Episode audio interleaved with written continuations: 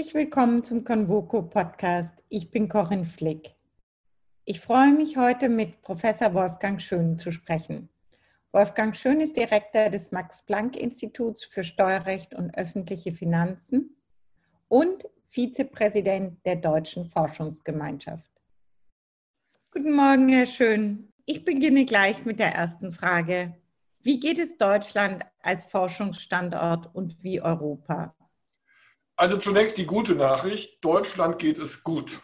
Wir haben ein traditionsreiches, umfassendes System der Wissenschaft. Wir haben im Kern die Universitäten, wir haben außeruniversitäre Organisationen, wir haben eine umfangreiche Industrieforschung. Ein großer Teil des Bruttosozialprodukts wird in Wissenschaft gesteckt. Das Geld ist im Prinzip da. Natürlich gibt es auch Probleme. Viele Universitäten sind unterversorgt leben davon, ständig Drittmittel einwerben zu müssen. Wir haben auch gewisse Tendenzen zur Überregulierung. Wir haben gewisse Tendenzen zur Technikfeindlichkeit. Aber das ändert nichts daran, dass etwa in Europa ist es schon ein bisschen schwieriger. Das fängt mit der Finanzierung an. Wir haben bereits seit der großen Finanzkrise 2007, 2008 einen massiven Einbruch in vielen Staaten etwa südeuropäische Staaten, aber auch etwa in Frankreich. Wir merken, dass mit dem Austritt Englands, einer der bedeutendsten Forschungsstandorte der Welt, mit einigen der wichtigsten Universitäten, die Europäische Union verlässt. Wir merken auch, dass Forschungspolitik in Europa immer mehr anderen Zwecken dient, der Regionalförderung etwa oder der reinen Wirtschaftsförderung. Also im europäischen Raum muss die Europäische Union, müssen die Mitgliedstaaten schon sehr darauf achten, das bisherige Niveau der Forschungsförderung nicht zu unterschreiten. Weite Teile von Forschung und Wissenschaft werden zunehmend abstrakter und sind für viele Bürger kaum mehr zu begreifen. Welche Auswirkungen hat das? Das ist ein wirkliches Problem. Wenn wir die jetzige Lage vergleichen, mit dem, was wir vor 50 oder gar vor 100 Jahren gesehen haben, dann waren damals für breite Teile der Gesellschaft wissenschaftliche Fortschritte noch verstehbar, münzten sich auch schnell um in technologischen Fortschritt. Wenn wir etwa an die Entwicklung des Automobils, die Entwicklung der Luftfahrt, auch die Entwicklung der Computertechnik denken. Das ist heute nicht mehr so. Wenn wir mal überlegen, es wurden vor wenigen Wochen zwei Nobelpreise nach Deutschland vergeben. Der eine Nobelpreis für die Gentechnik im Bereich der sogenannten CRISPR-Cas-Forschung, der andere für Forschungen zu einem schwarzen Loch im Zentrum der Galaxis. Wie viele Menschen verstehen noch bei dieser außerordentlichen Auszeichnung für in Deutschland betriebene Wissenschaft, worum es überhaupt geht? Das Problem ist, wenn die Wissenschaft immer weniger verstehbar wird, dann neigen die Menschen dazu, sich allgemeinverständlichen, aber vielleicht falschen, im Kern wirklich unrichtigen und altmodischen Theorien hinzugeben. Und das reicht von problematischen Praktiken alternativer Medizin äh, bis hin zu ganz, ganz fernliegenden Welterklärungen mit Außerirdischen. Aber all das wird diskutiert und äh, die Wissenschaft hat es nicht leicht, ihre Leistungen in diesem Umfeld immer zu vermitteln. Muss man es vielleicht anders transportieren, weniger abstrakt? Ja, die Wissenschaft hat eine Aufgabe zu kommunizieren. Wissenschaft darf nicht nur forschen, sie muss ihre Ergebnisse auch erklären.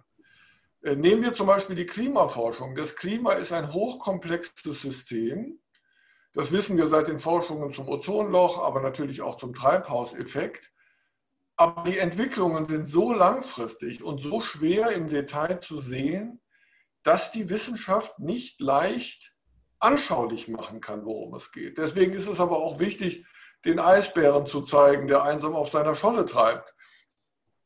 Gibt es da Unterschiede in Europa, welche Länder das besser machen und welche weniger gut?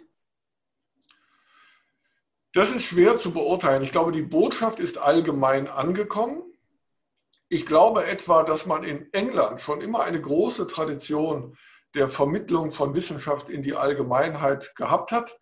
Das beginnt mit den Vorlesungen von Michael Faraday um 1800 über Elektrizität und endet bei den wunderbaren Wissenschaftsfilmen von David Attenborough.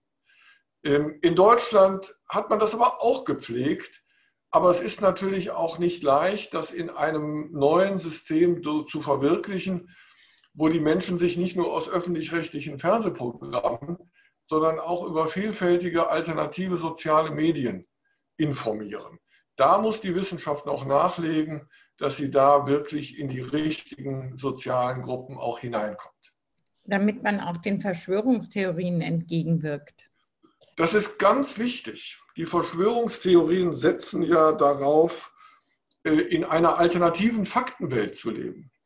Und das ist ja das Erste, was die Wissenschaft vollbringen muss, eine Tatsachengrundlage für den öffentlichen Diskurs bereitzustellen. Äh, wer die Tatsachen, die von der Wissenschaft gefunden oder aber auch als unsicher herausgestellt werden, man weiß nicht alles, das muss in ein Verhältnis gesetzt werden zu der alternativen Faktenwelt, in dem eben jeder Kondensstreifen zum Zeichen von Außerirdischen wird. Ähm, aber das muss man erst mal schaffen. Also sind es die immer schwieriger werdenden Themen der Wissenschaft, die diese Verschwörungstheorien fördern? Ja, die Verschwörungstheorie hat ja wie jede populistische Theorie den Drang zur Vereinfachung. Man findet Schuldige. Es ist dann Bill Gates, der plötzlich das Virus erfindet, um damit reicher zu werden.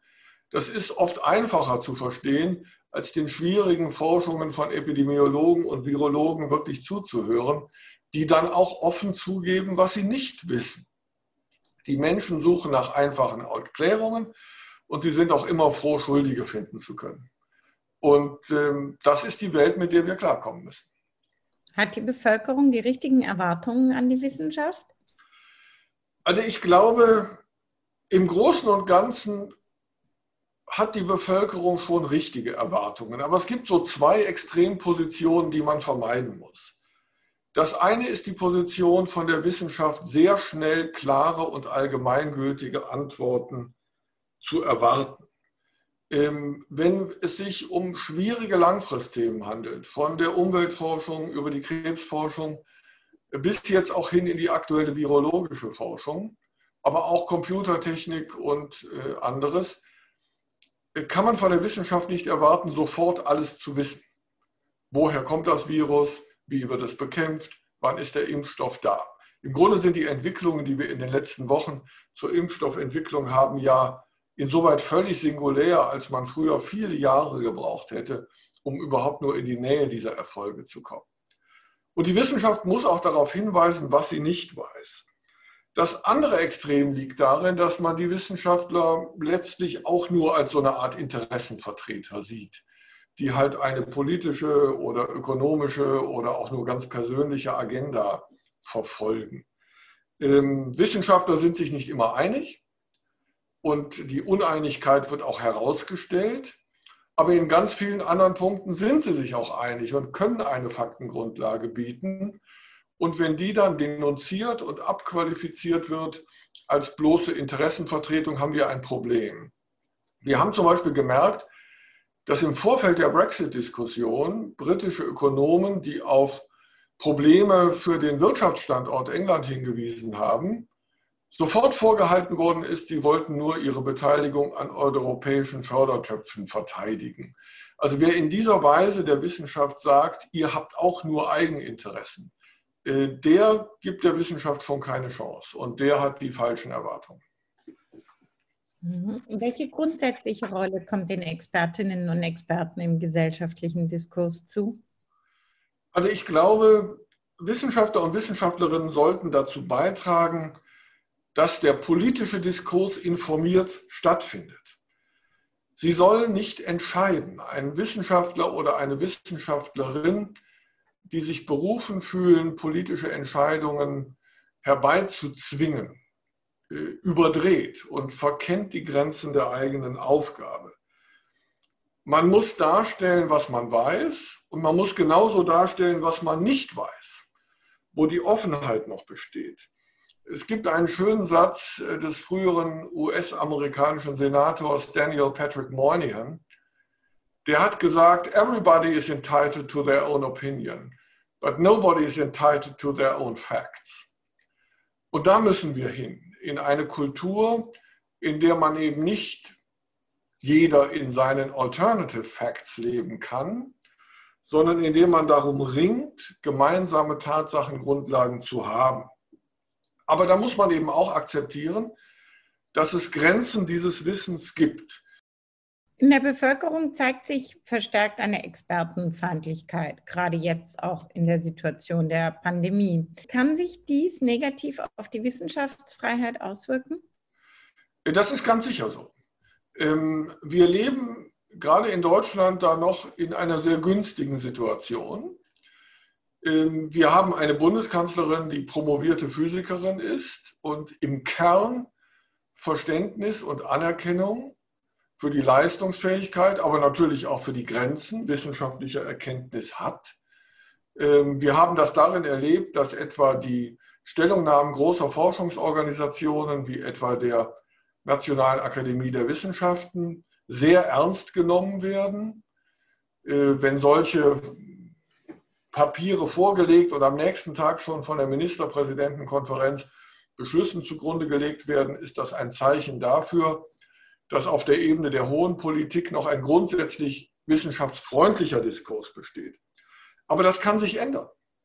Äh, schauen wir nur in die Vereinigten Staaten, wo die Regierung der letzten Jahre sich als klar expertenfeindlich demonstriert hat, wo Experten als politische Gegner wahrgenommen wurden und wo vor allem auch, und das geht noch ein Stück weiter über die aktuelle Problematik, Expertenfeindlichkeit ein Ausschnitt ist aus allgemeiner Elitefeindlichkeit. Es geht nicht nur um die Wissenschaftler, es geht auch um wirtschaftliche Eliten, um politische Eliten, es geht auch um Verwaltungseliten. Für mich ist in einer tragischen Weise faszinierend zu sehen, wie auch etwa die normale Expertise in Ministerien, in staatlichen Verwaltungen äh, denunziert und zurückgedrängt werden kann.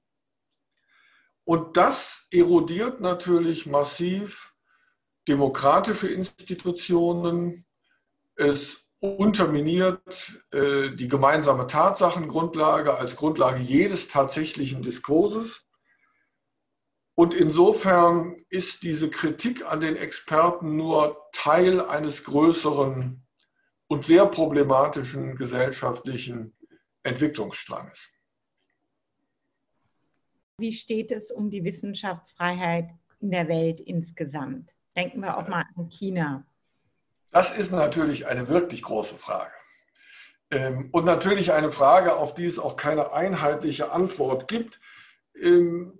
Ich habe eben schon angedeutet, und das ist vielleicht eine Sicht aus Deutschland heraus, aber schon eine Sicht, die sich auch informiert im Vergleich mit anderen Staaten.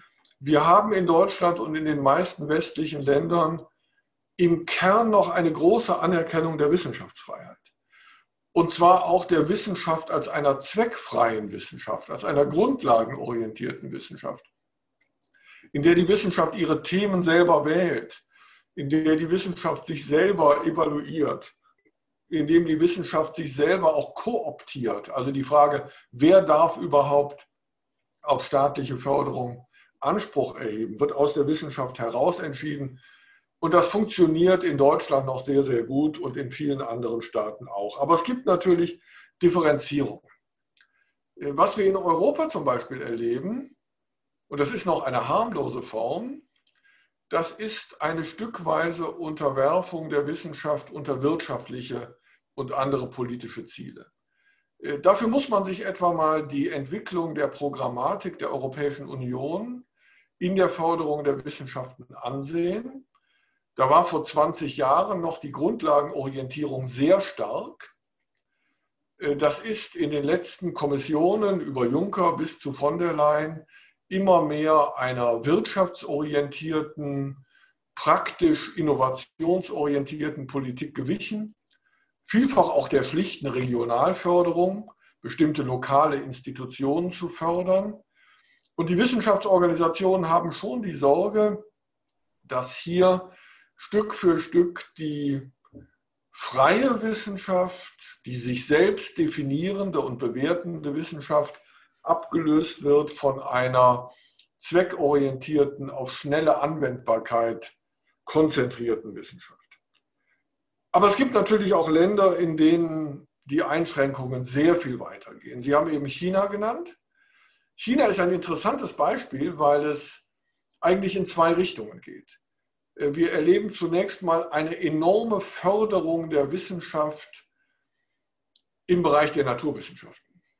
Ähm, wenn Sie die aktuellen Rankings von Nature sehen, da stehen chinesische Institutionen wie etwa die Chinesische Akademie der Wissenschaften inzwischen vor Harvard, was den naturwissenschaftlichen Output angeht. Das wird massiv finanziert. Äh, da sind hochmoderne Labore, da sind ausgezeichnete Köpfe, da wird sehr, sehr viel für gemacht.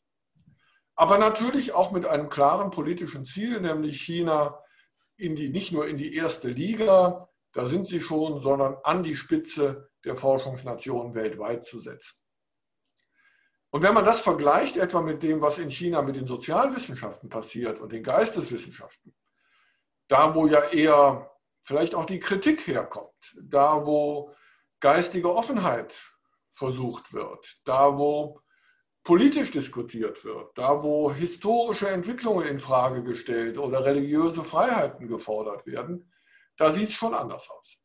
Da haben wir in China doch eine massive Tendenz, seit 2013 vor allem diese Freiheiten zurückzufahren. Und das steht natürlich in einem größeren Zusammenhang mit der Zurückführung von politischen Freiheiten in China insgesamt. Also China ist ein Land, das die Naturwissenschaften massiv fördert, aber die kritische Tendenz, die sozialkritische, politisch kritische, äh, geisteswissenschaftlich kritische Tendenz immer weiter zurückfährt. Und dann gibt es natürlich, und das ist gewissermaßen das extreme Ende Staaten, für die die Wissenschaft durch ihre Herkunft aus der Aufklärung schon ein Problem ist. Äh, wenn ein Staat im Kern fundamental religiös konzipiert ist und im Kern auch die Suche nach Wahrheit nicht als einen offenen Vorgang akzeptiert, sondern als einen sieht, der durch religiöse Vorgaben kanalisiert und gefiltert werden muss. Dann ist natürlich von den Naturwissenschaften bis in die Geisteswissenschaften hinein nur ganz, ganz wenig Raum für die Entfaltung äh, von Wissenschaft vorhanden. Das muss man nicht im Einzelnen ausführen, aber es ist erstaunlich, wie sehr eben Wissenschaftsfreiheit Teil dessen ist, was wir in Europa seit dem 18. Jahrhundert als Aufklärung und deren Erfolge wahrgenommen haben. Und wer diese Revolution der Aufklärung in einer Gesellschaft im Kern nicht nachvollzogen hat oder ablehnt, der wird eben auch mit Wissenschaftsfreiheit nicht viel anfangen können. Wir haben jetzt über die Freiheit der Wissenschaft die ganze Zeit gesprochen, aber Freiheit muss natürlich auch limitiert werden. Denken wir zum Beispiel an die Gentechnik. Und hier meine Frage, ist eine rein nationale Perspektive in der rechtlichen Limitierung der Forschungsfreiheit heute noch ausreichend?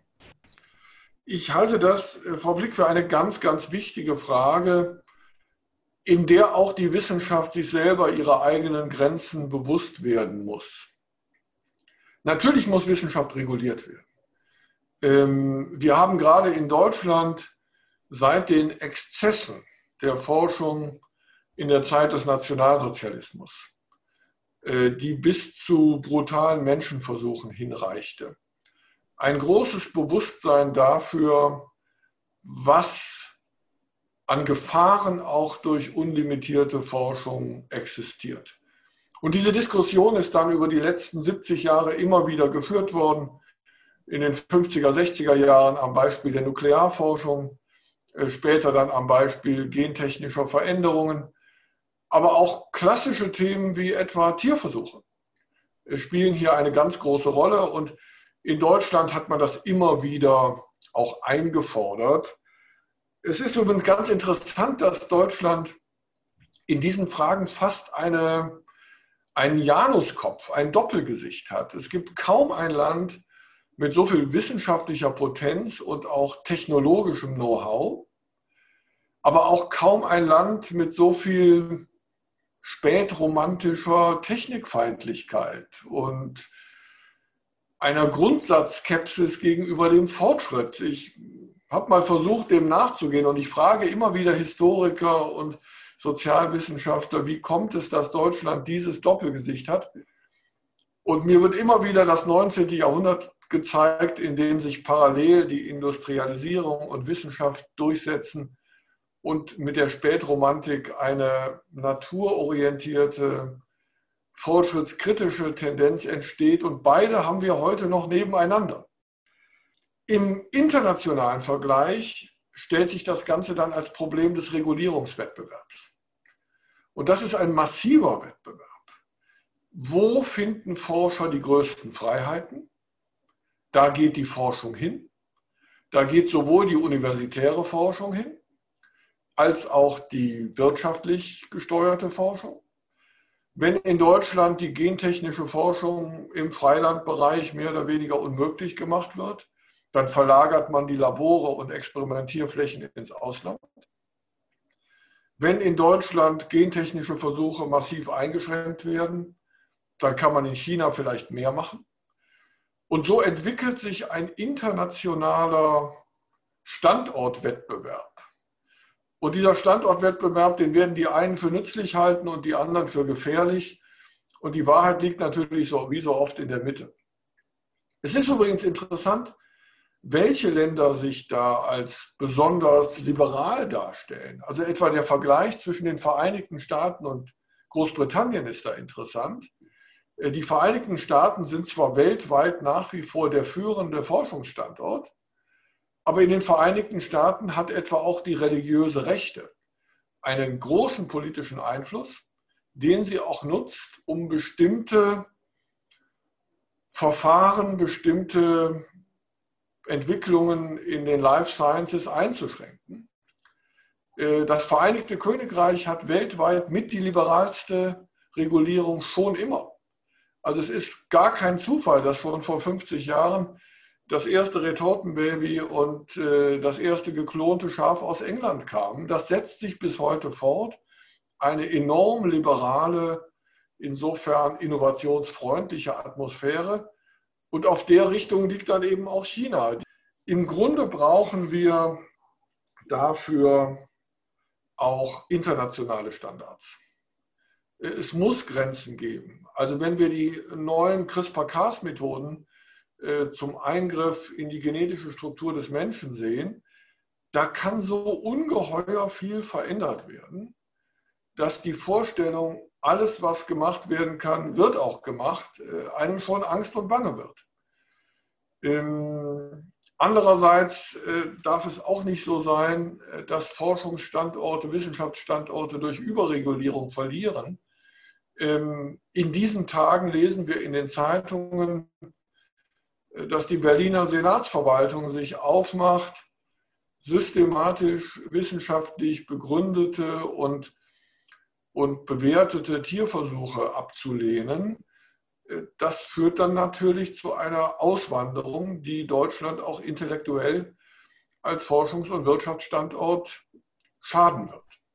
Sie haben gesagt, wir brauchen internationale Regulierungen. Ja, aber das große Problem ist, wie kommen wir im Grunde zu diesen internationalen Regulierungen? Weil eine Regulierung ist ja nur so viel wert, wie sie auch durchsetzbar ist. Ja, das ist das große Problem der internationalen Koordinierung. Die kennen wir aus dem Umweltbereich, die kennen wir aus dem strategischen Waffenbereich, die kennen wir aus dem Bereich äh, sozialer Mindeststandards, vom Verbot der Kinderarbeit bis zu anderen Bezügen. Es wird richtig schwer. Und es ist auch schwer, aus einigen Ländern heraus das gewissermaßen durchzusetzen. Äh, natürlich können wir etwa in Deutschland sagen, dass deutsche Wissenschaftsorganisationen und Universitäten nicht mit Partnern im Ausland zusammenarbeiten dürfen, die diese Standards nicht beachten. Aber das zu kontrollieren und wirklich auch noch langfristig den Einfluss zu haben, das durchzusetzen, ist schwierig. Äh, zentral ist eigentlich, dass einige große Spieler sich darauf verständigen können. Also eine Welt, in der die USA, das Vereinigte Königreich, die EU und die Volksrepublik China etwa zusammen mit Japan einen gemeinsamen Standard hätten. Das würde schon sehr, sehr viel abdecken und sehr, sehr viel herbeiführen. Und ich glaube daher, das könnte gelingen, aber in einer Welt, in der das Unilaterale immer mehr vorwärts geht, ähm, ist es schwer abzusagen. Immerhin das Beispiel der Retortenbabys in China zeigt, dass noch eine gewisse Rücksicht genommen wird auf diese ethischen Entwicklungen. Aber das muss sich nicht so durchhalten. Das ist völlig klar. Ein anderes Problem ist, dass äh, viele warnen vor einer zunehmenden Kommerzialisierung der Wissenschaft. Was denken Sie? Also da soll man sich nicht zu viel Sorgen machen. Ähm, jede Regierung weiß, dass Innovation, wenn sie dann am Ende auch zum Menschen gebracht werden soll, wenn sie in Produkte umgesetzt werden soll, das Beispiel Impfstoffe steht ja allen vor Augen, bedarf einer Kooperation zwischen öffentlichen und privaten Einrichtungen und bedarf auch einer Mischfinanzierung aus öffentlichen Quellen und privaten Quellen. Die Arbeit der großen Forschungsorganisationen hat immer wieder gezeigt, dass etwa die Grundlagenforschung typischerweise von der Industrie nicht finanziert wird, weil sie ist zu weit weg vom Produkt, ist zu riskant, äh, kann auch schwer bereits in einzelne schutzfähige Patente umgesetzt werden. Also Grundlagenforschung findet typischerweise in öffentlich finanzierten oder gemeinnützig finanzierten Strukturen statt. Und das geht dann so langsam den Weg in die anwendungsorientierte Forschung über etwa Entwicklungsreihen, über klinische Versuche, aber auch etwa im Bereich der Materialwissenschaften oder der künstlichen Intelligenz über erste Kooperationen mit Industrieunternehmen. Und dann wird das Ganze Stück für Stück immer anwendungsnäher und am Ende werden natürlich die eigentlichen Produkte von der Industrie hergestellt. Wir erleben gerade bei den großen Erfolgen jetzt etwa von BioNTech in Mainz oder auch von CureVac in Tübingen, das sind Unternehmen, die aus universitärer Forschung hervorgegangen sind, die jetzt auch aktuell sowohl von privaten als auch von staatlichen Finanzmitteln äh, profitieren. Und wenn es dann gelingt, die Grundlagenforschung und die praxisorientierte Arbeit der Industrie zusammenzubringen, dann können alle davon nur einen Vorteil haben. Wo sehen Sie die größten Herausforderungen für die akademische Freiheit im 21. Jahrhundert? Ich würde mal sagen, die Herausforderung für die Wissenschaft besteht darin, ihren Wert verständlich zu machen. Das führt uns wieder zurück an den Anfang des Gesprächs.